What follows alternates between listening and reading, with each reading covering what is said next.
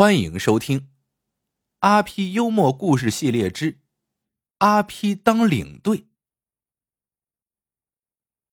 这一天，小兰得意的告诉阿 P，自己要拼团去泰国旅游。这是真正的白菜价，机会难得呀！而且是我的老同学志军当的领队。阿 P 心里一动。他记得小兰的旧书信里有几封情书，署名就是志军。虽然毕业二十年了，毕竟是初恋情人，不得不防啊。想到这儿，阿皮眼珠一转：“老婆，结婚这么多年，你也没享着什么福，这么好的出国机会，咱别错过了。我呀，陪你一块儿去。”说走就走，两口子。做好准备，按时出发了。拼团旅游的人来了几十个，领队志军看到小兰，热情的过来握手，阿皮却暗暗生气。哼，这也算是个老白脸了，多亏自己呀有先见之明。到了泰国境内，来了个胖姑娘导游，带大家坐上大巴。第一站就是购物一条街，游客。被胖导游连吹带捧，纷纷下了车。志军招呼阿皮同去，阿皮却说不太舒服，屁股也不抬一下。志军只好悻悻而去。眼看小兰和志军说说笑笑并肩走了，阿皮坐不住了呀，他赶紧下车跟上去。进了一家商店，阿皮在人群里找了半天，看见小兰和志军正在柜台前看玉器。只听志军说：“我是领队，到哪个地方都有纪念品可拿，你喜欢什么就告诉我。”一听这话，阿皮心里暗暗嘀咕：“小样儿，怪不得往这儿领人，原来是当领队的，不光有提成，还有纪念品，还想送我老婆。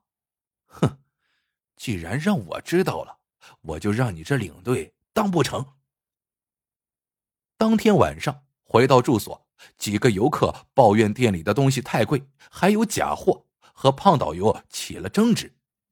有游客开始拿着手机录视频，志军连忙招呼阿皮和小兰，让他们帮着打圆场。一看来机会了，阿皮拔高了嗓门：“我相信大家都想有个愉快的旅行，这样，为了保证接下来的旅途顺利。”咱们换个领队怎么样？我来当这个领队，保证不带大家购物。志军当然不答应，可是游客们看热闹不嫌事大，他们都吵着换人，要不然就投诉。一看志军满脸尴尬，小兰也埋怨阿 P 捣乱，可阿 P 却微微一笑，他提议公平对决，他和志军比一场，谁赢了谁当领队。这事儿新鲜，大家纷纷起哄叫好。志军为了平息事端，只好问阿 P 怎么个比法。阿皮嘿嘿一笑：“有个游戏叫背媳妇儿，自己背小兰，志军背导游，绕着旅馆跑一圈，谁跑得快谁赢。”游客们轰然大笑。阿皮这心眼啊，可真不少。胖导游那身板准能把志军压趴下。骑虎难下，志军也只好答应，但他提议先吃饭，有了力气再比。阿皮同意了。饭桌上，阿皮悄悄对小兰说：“一会儿你可得好好配合我，当上这个领队，就有人送咱们纪念品了。”小兰一听，阿皮呀，这是听到志军的话了，他脸一红，不好再说什么了。吃过饭，大家簇拥着阿皮来到了门前空地上。阿皮一下傻眼了，志军的身边竟然站着一位苗条的少女。志军笑着说：“刚才我给旅行社领导打电话，换领队这事儿他同意了。他还说原导游和游客争吵，暂停职务，我们导游也换了。怎么，阿皮你怕了？”阿皮气得直发懵，但不肯服输。凭自己的智慧，还摆不平这点小事吗？他脑子里飞快的转着。有了。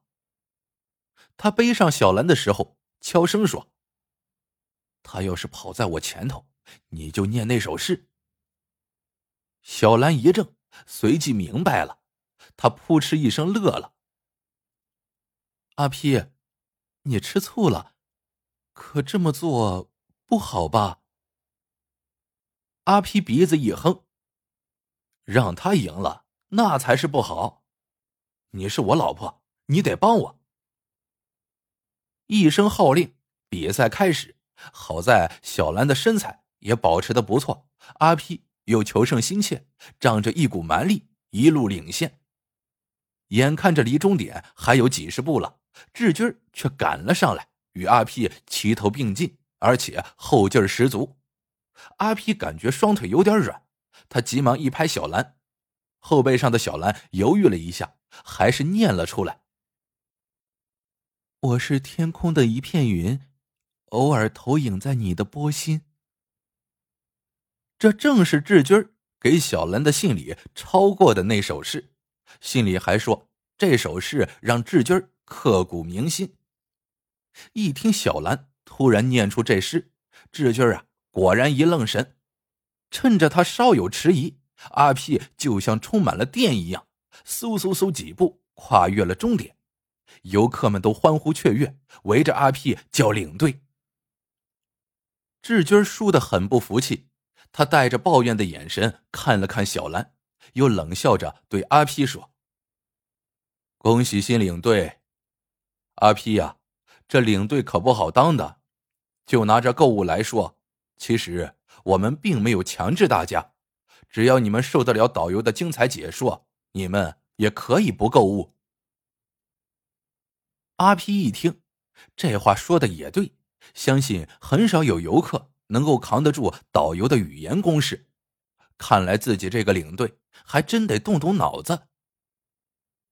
第二天，旅游大巴。继续上路，一路上新导游口若悬河，志军也在一旁帮腔助势，两人像说相声似的，不断诱惑大家到下一站购物。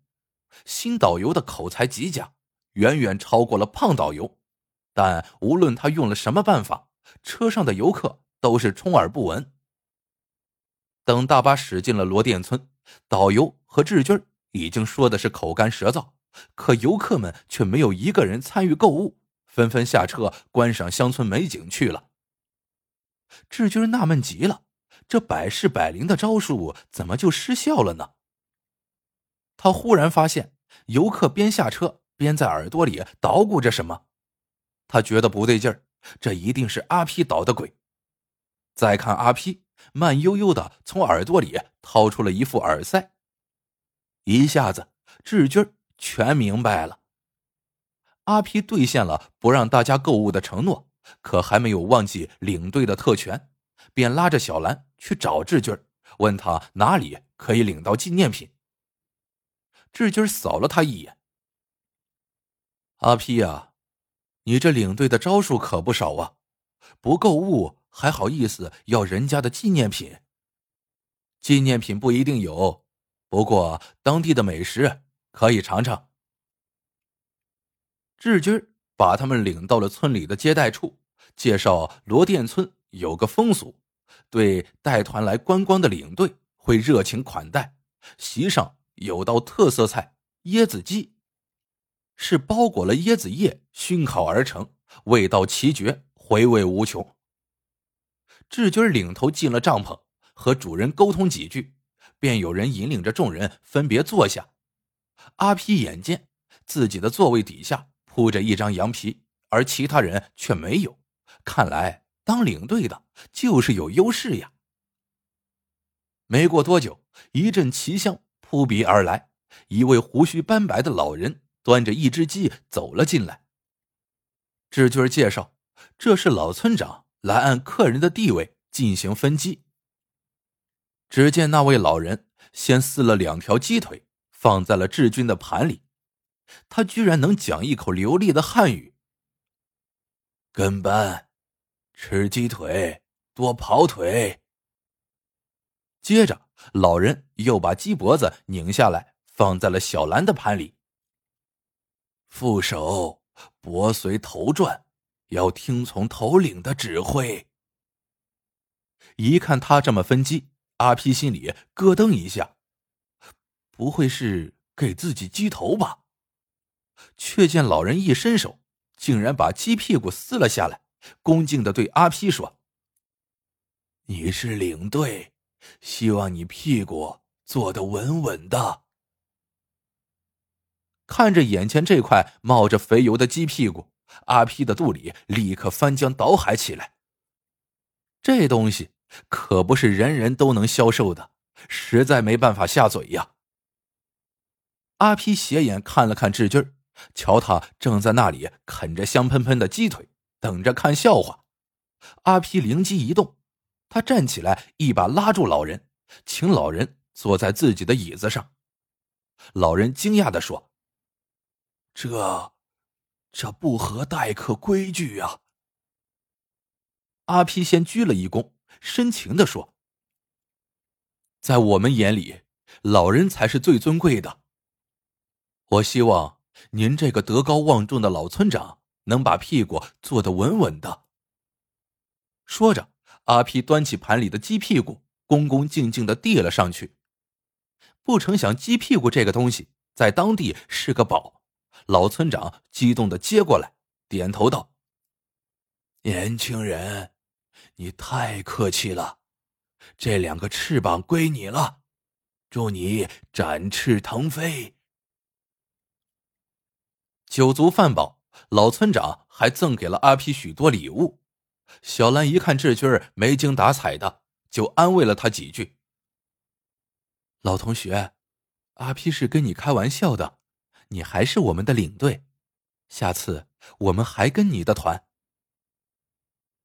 志军连连摇手：“小兰同学，你老公太厉害了，我甘拜下风。”阿皮哈哈大笑起来，其实。当不当领队，这都是小事把这个二十多年的隐患情敌打败了，这才是大事想到这儿，他得意的吹起了口哨，把老村长送的一串项链挂在了小兰的脖子上。好了，这个故事到这里就结束了。喜欢的朋友们，记得点赞、评论、收藏。感谢您的收听，我们下个故事见。